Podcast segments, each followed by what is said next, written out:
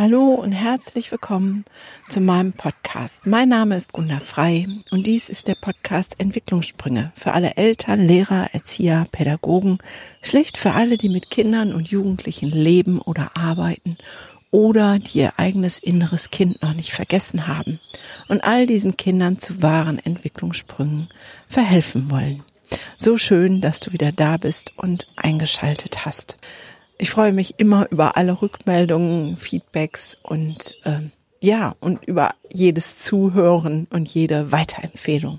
Diese Folge heute soll darum gehen, warum wir manchmal es den Anschein hat, dass wir ein Kind lieber haben als das andere.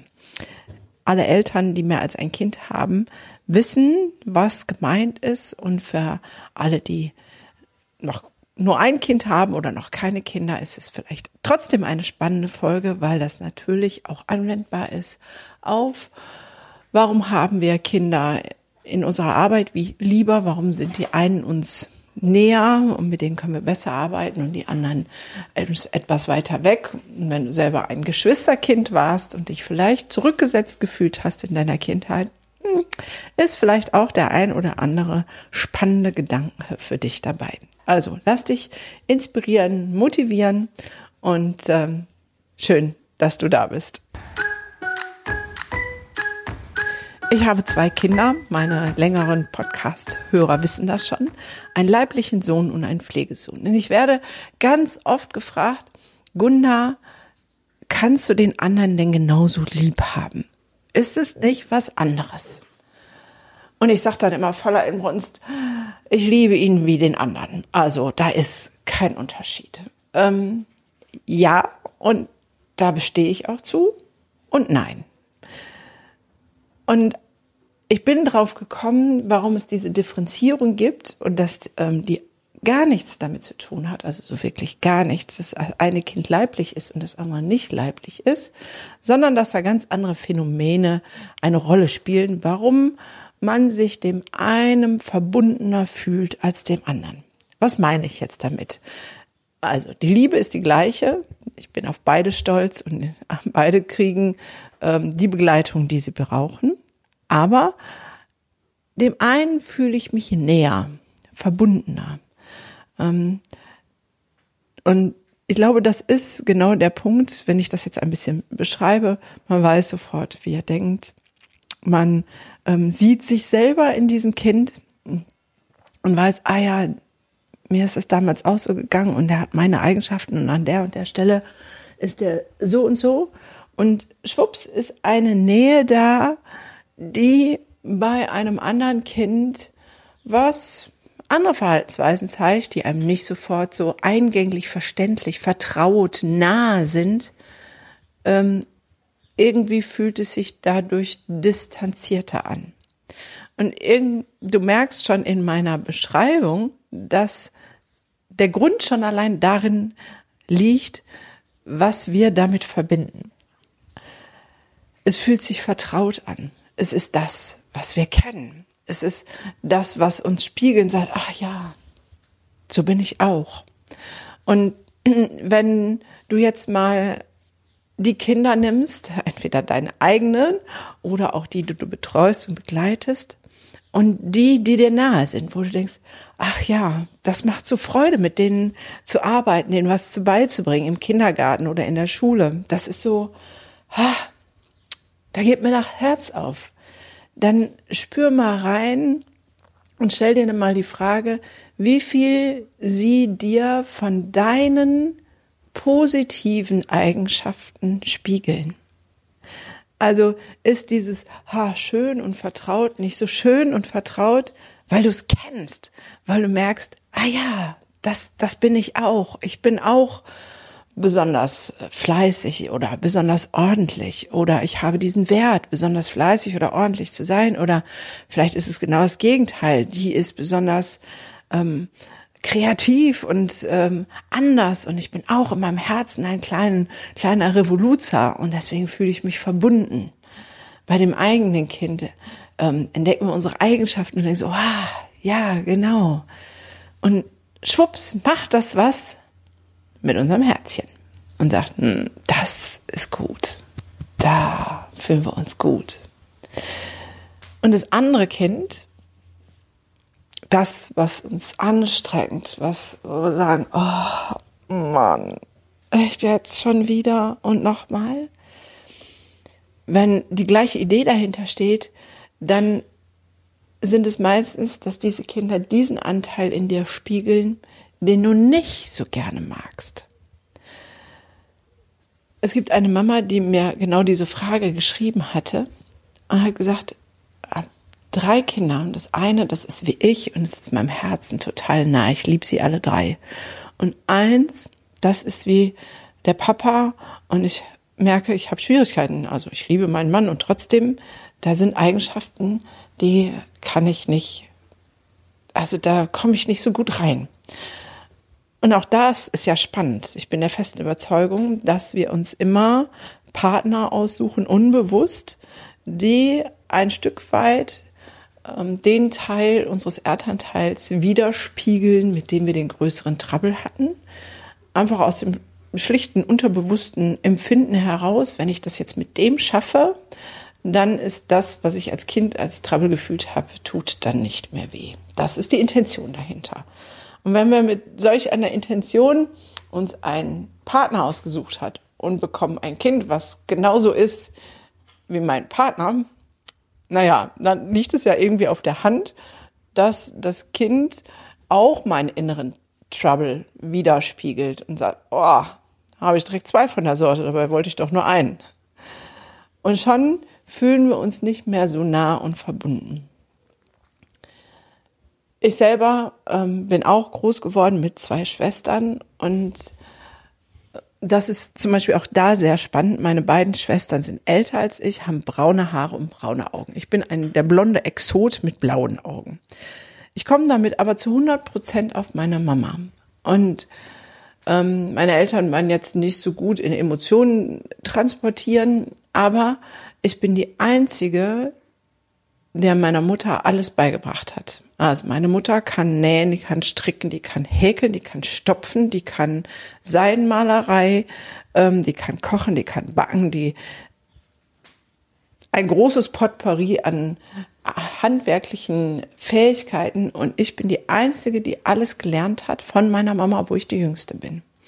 Und für mich ähm, das war irgendwann mal so ein Aha-Erlebnis. Ähm, meine Schwestern hatten auch immer lange Haare, ich musste sie immer kurz haben. Und irgendwann ist mir das mal im Nachgang aufgefallen, ja, meine Mama hat sich mit mir identifiziert. Sie hat gesagt, ach, endlich mal jemand so wie ich und hat mir deswegen alles transportiert, was sie weiß und was sie, sie kann. Und ich sollte am besten auch immer die gleiche Haarlänge haben, weil sie hat in mir sich selbst gesehen.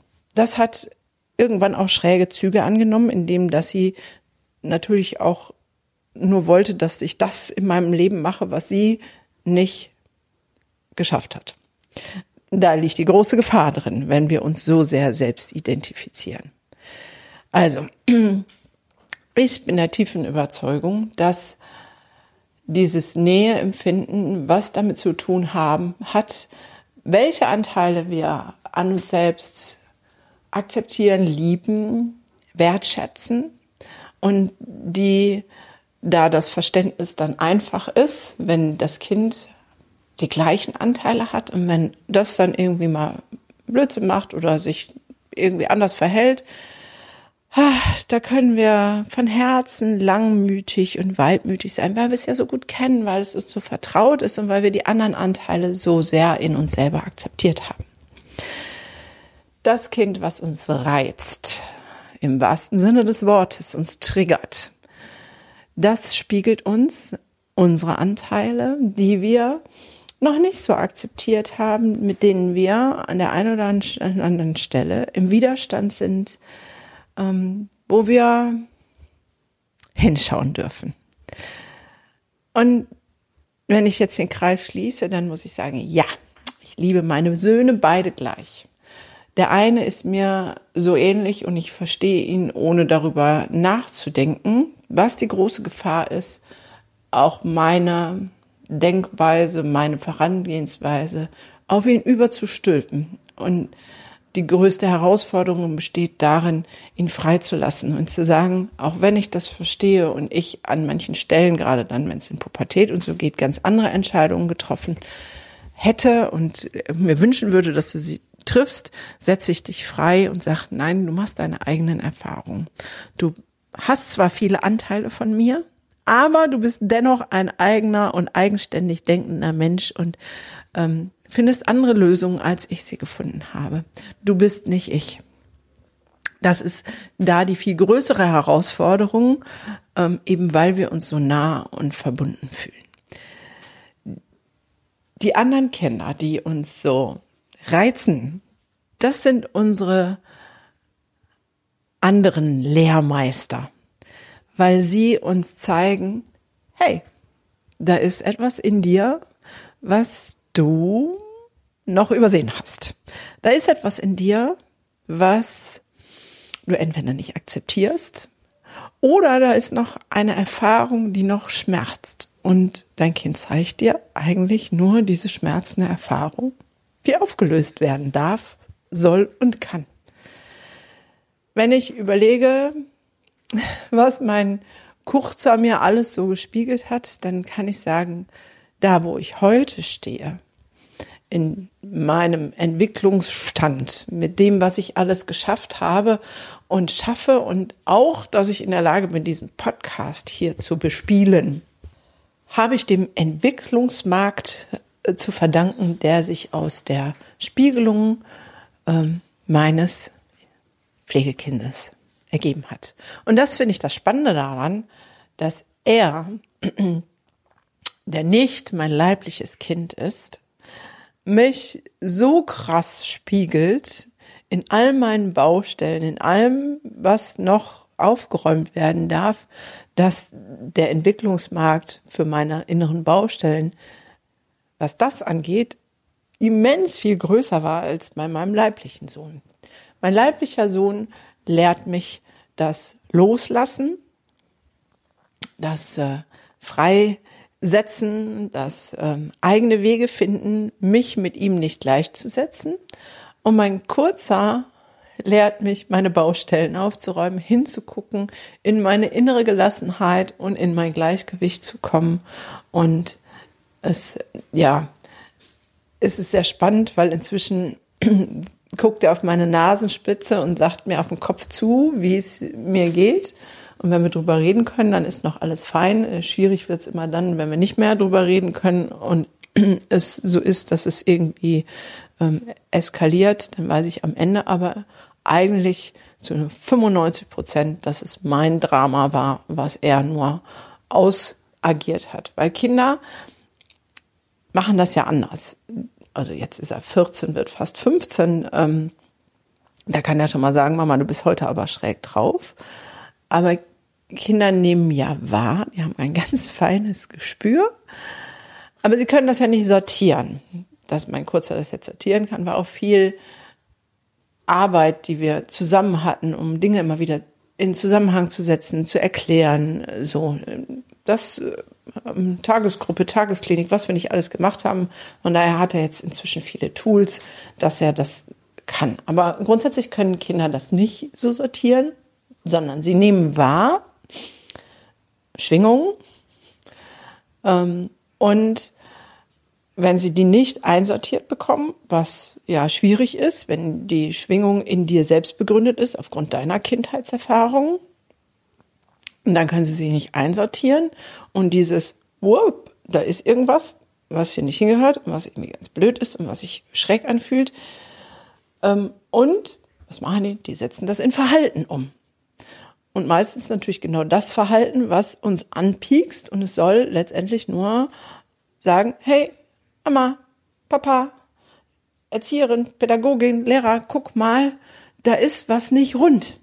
Es ist eigentlich nur ein Signal, hey, irgendwas ist hier nicht rund. Kannst du mal bitte da hingucken und das für mich auflösen? Weil ich verstehe das gerade nicht. Ich bin noch viel zu klein dazu.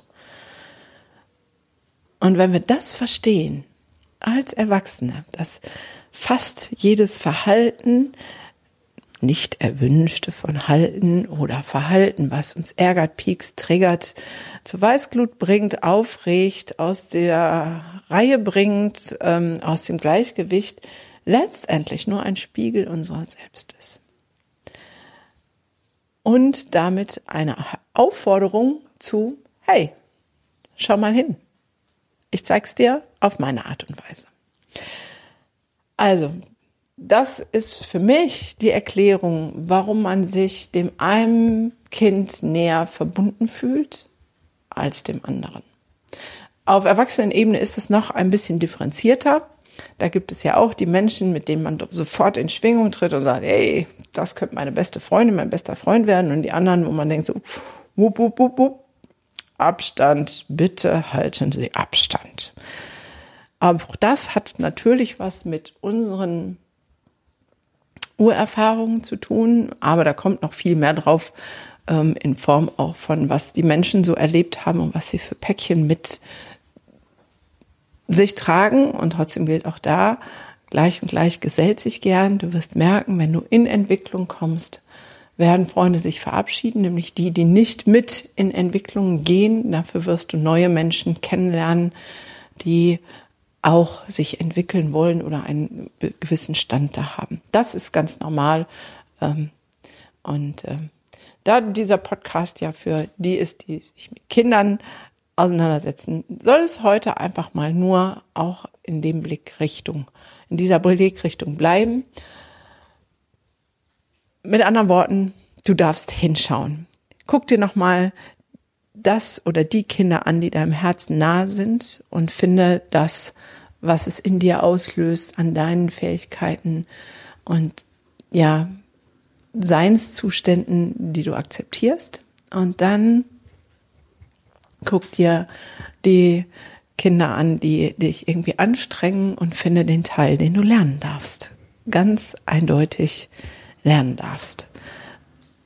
Transformieren, umändern. Jetzt fragst du, wie geht denn das, Gunda?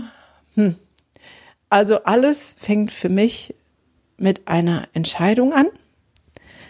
Mit der Entscheidung, es zu wollen. Das ist mal der allererste Schritt. Und das zweite ist der Gedanke, dass du so nicht gewollt bist. Also du bist genauso gewollt, wie du entstanden bist, mit allen Einzigartigkeiten, aber du hattest im Ursprung damals, genauso wie ich das hatte, etwas Vollkommenes. Und das ist auf dem Weg mit all unseren Erfahrungen verloren gegangen. Und es bedarf die Entscheidung, nicht mehr in der Vergangenheit zu leben und wieder zurück zu dieser Vollkommenheit zu kommen. Und das ist etwas, ist eine Blickrichtung, eine Haltung, zu sagen, ich bin wertvoll und ich verdiene ein vollkommenes Sein in Liebe. Aber vom Ursprung bin ich der Überzeugung, sind wir alle vollkommen und in Liebe. Und wenn du dich dahin ausrichtest, es hört sich jetzt vielleicht ein bisschen pathetisch an, bin ich der festen Überzeugung, dass es zu dir kommen wird. Weil ich könnte dir jetzt Wege aufzeigen, wie man aufräumt. Ich kenne, ich weiß nicht, wie viele Wege und ich wende sie alle an, mal den einen, mal den anderen, immer gerade, was gerade so für mich dran ist. Aber jeder hat seinen eigenen Weg. Und das Wichtigste ist erstmal, dass du willst und dass du diese Entscheidung triffst und sagst, ja, ich möchte die beste Version meiner selbst werden. Ich möchte aufhören, in der Vergangenheit zu leben. Ich möchte zu dieser Liebe zurückkehren und mich wieder erinnern, wer ich wirklich bin. Und das wünsche ich dir von ganzem Herzen. Und wenn du ein bisschen Unterstützung möchtest, ähm, ich habe, ich glaube, es ist jetzt schon zwei Jahre her, einen Kurs gemacht, meinen Weg zur Veränderung. Da habe ich viele Tools, von denen ich heute noch benutze, die ich auch in therapeutischen Setting anwende, ähm, mal zusammengefasst in kleinen, smarten Videoeinheiten, was wichtig ist, worauf man achten kann, ähm, ein paar Erklärungen, wie das überhaupt zusammenhängt, warum Glaubenssätze uns so Schwierigkeiten bereiten und vieles mehr. Im Moment, diese, Woche noch im Angebot, auch als Bundle mit meinen anderen Kursen. Ähm, den Link findest du hier in, unter dem Podcast und äh, kannst das natürlich gerne nutzen. Aber wie gesagt, viele Wege führen nach Rom und jeder braucht einen, vielleicht einen anderen Zugang, einen anderen Lernweg. Ähm, du darfst gerne meine Lernhilfen in Anspruch nehmen, du darfst aber auch gerne ganz andere Lernhilfen in Anspruch nehmen. In diesem Sinne freue ich mich über ähm, ein Like unter dem Post bei Instagram und auch natürlich über Rückmeldungen, über Kommentare, über Feedback.